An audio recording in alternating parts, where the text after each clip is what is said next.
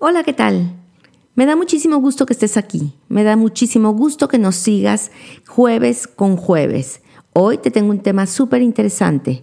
He hablado con anterioridad de la depresión posparto y de la dificultad de, del niño y su madre de crear un vínculo profundo cuando la madre se encuentra en un estado de depresión. He hablado también del baby blues, pero hoy vamos a hablar de una depresión crónica de una depresión marcada o, aguda que puede padecer una madre que tiene hijos pequeños, hijos bebés o hasta los 12 años, y de cómo esta depresión en la madre va a tener efectos en la salud mental de sus hijos. No te vayas, quédate aquí, va a estar muy interesante. Yo soy Marcela Castillo y esto es Auxilio, Somos Papás, el podcast. ¡Auxilio! Somos papás.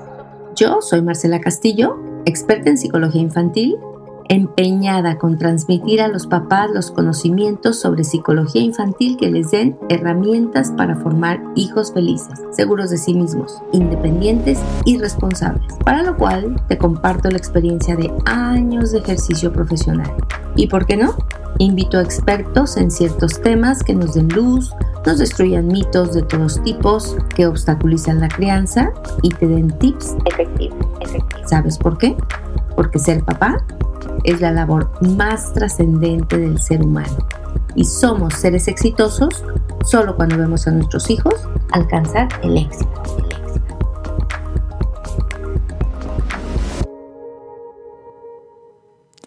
Pues bien, eh, nosotros nos damos cuenta cuando trabajamos con niños, muchísimas veces, que el estado emocional de una madre eh, va a tener mucho que ver en la conducta de su hijo.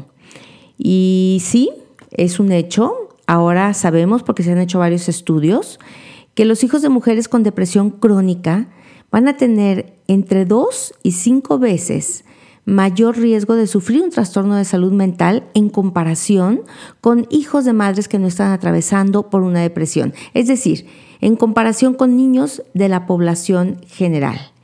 Y estos problemas que se ha encontrado que pueden padecer los hijos de madres depresivas pueden ir desde síntomas ansiosos también o depresivos hasta conductas realmente agresivas o conductas antisociales. Algunos estudios han encontrado que entre un 41 o 77% es un rango muy amplio, pero los estudios se han hecho en, diversas, eh, en diversos países, pero todos encuentran una diferencia. Los que menos, un 45% y los que más, un 77% de, mm, mayor, de mayor probabilidad que tienen los hijos de presentar conductas eh, antisociales o conductas de ansiedad, trastornos emocionales, trastornos eh, de conducta. Eh, bien, ¿qué es lo que pasa? se hemos observado mucho que cuando una madre está deprimida, puede ser una madre mucho más quisquillosa, mucho más intolerante, más reactiva, reacciona más rápido ante las mínimas provocaciones o fallas de sus hijos. Es como que se le derrama el vaso muy fácilmente. Eh, estas madres también, al estar ensimismadas en su proceso depresivo, suelen ser mucho menos sensibles a expresiones faciales y vocales de sus hijos. Se comunican con una comunicación verbal, pero es como que ignoraran un poco o como que suprimieran un poco todo lo que es el lenguaje no verbal. Eh, tienen niños que también pueden llegar a ser un poco menos activo y que tienen hormonas de estrés elevadas en comparación con otros hijos de madres que no están deprimidas. En mi práctica psicológica eh, en particular, déjenme platicarles que es muy común que yo detecte una depresión en la madre de un niño que tiene un trastorno de conducta y bueno, pues se le remite a tratamiento. De pronto platico un poco con la madre y sí me doy cuenta que ese estado depresivo, ese sentimiento eh, de vacío o de tristeza constante y continua está ahí presente desde el momento en el que trae a sus hijos a consulta por un problema de conducta. Y bueno, algunas madres son muy abiertas y acceden a, a trabajar con este tratamiento. ¿Qué me he dado cuenta yo? Que cuando las madres se atienden su estado emocional, cuando acuden a una psicoterapia o entran a un curso o cuando reciben medicación directamente para una depresión crónica que han estado eh, mm, sufriendo desde hace varios meses, pues los niños mejoran mucho, avanzan mucho en sus tratamientos psicológicos a su vez. Pero cuando la madre se niega, niega eh, el diagnóstico de depresión o no lo reconoce o se niega, sí lo reconoce, pero se niega a un tratamiento, pues es un poco más difícil sacar a los niños adelante. Y para un buen manejo del el trastorno emocional o el trastorno de conducta en un niño incluye el tratamiento de la depresión de la madre, porque de esta manera nosotros vamos a acabar con el círculo vicioso que se genera en estos casos. Es decir, una madre se deprime más severamente porque además tiene un hijo con un trastorno de, conducta, con un trastorno de salud mental, con un trastorno en sus emociones y a la vez la depresión de la madre va a agravar los síntomas del hijo. Y bueno, pues esto se puede repetir y repetir hasta que se puede romper el círculo vicioso. Ahora, em, ¿qué, tan, ¿qué tan severos son estos síntomas depresivos en la madre? Es la principal variable de riesgo para los hijos más que qué tanto tiempo tiene la madre deprimida o más que qué tantas veces la madre se ha sentido en un estado deprimido, lo que más importa es qué tan severa es su depresión actual. Eh, no hay diferencias, muchas veces se creyó que había diferencias y las niñas tenían mucho más tendencia a ser afectadas por una depresión que estaba viviendo la madre. Eh, dado que se identificaban con su madre. Pero se ha visto que no, se ha visto que no son las hijas las que tienen más riesgos de enfermar, que ambos, hijas e hijos, pueden estar sumamente afectados por la depresión de la madre. Eh, en la mayoría de los niños que son afectados, se muestran síntomas del tipo ansioso. En las dos terceras partes tenemos niños ansiosos, con miedos generalizados.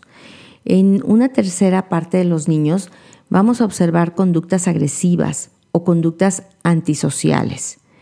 No se conoce del todo eh, cuál es el mecanismo por medio del cual los niños van a desarrollar estas alteraciones en su conducta o en su salud mental, pero tenemos que tomar en cuenta que cuando hablamos de depresión hay un aspecto genético muy importante.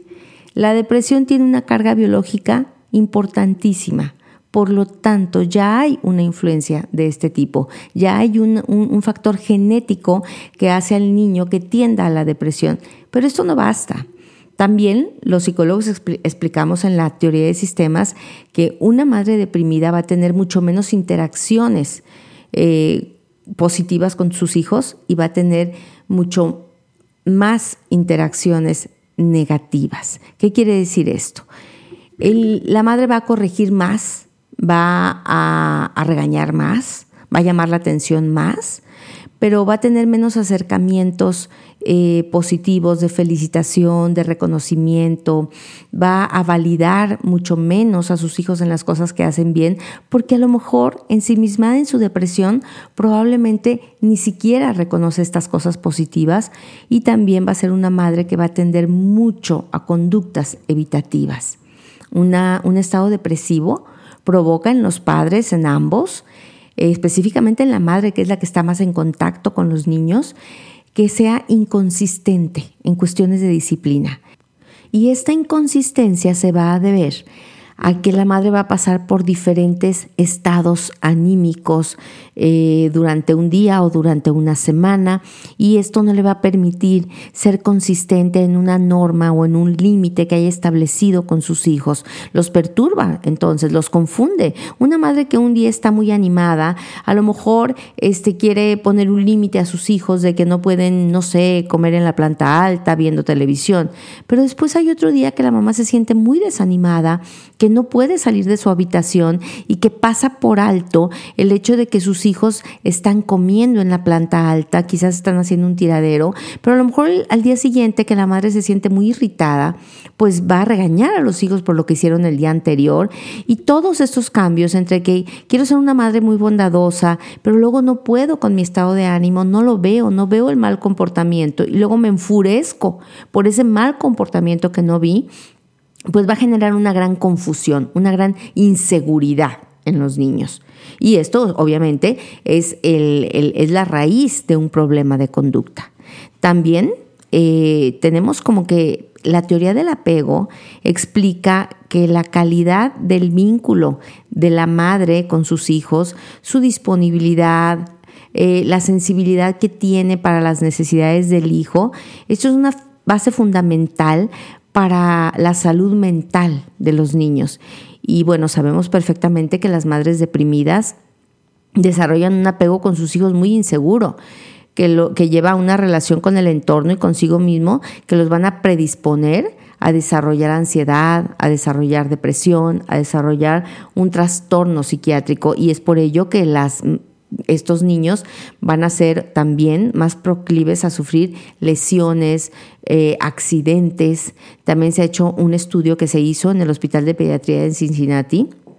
Estudió a 1.106 mujeres eh, con sus hijos y encontraron que en aquellas mujeres que tenían rasgos de depresión clínicamente significativa, eh, había más frecuentemente lesiones o heridas en los niños. Era el doble la incidencia de pequeños accidentes, de heridas o de lesiones comparado con las mujeres que no tenían un estado depresivo. Y también eh, abundaba mucho el mal comportamiento, la rebeldía. Era mucho más evidente todavía en los niños la rebeldía que en las niñas.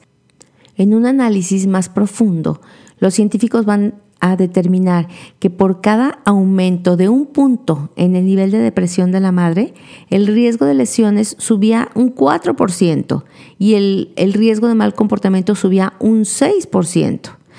Eh, estos resultados se mantuvieron al tomarse en cuenta otros factores, como por ejemplo el ingreso económico en el hogar, el nivel de educación de los padres.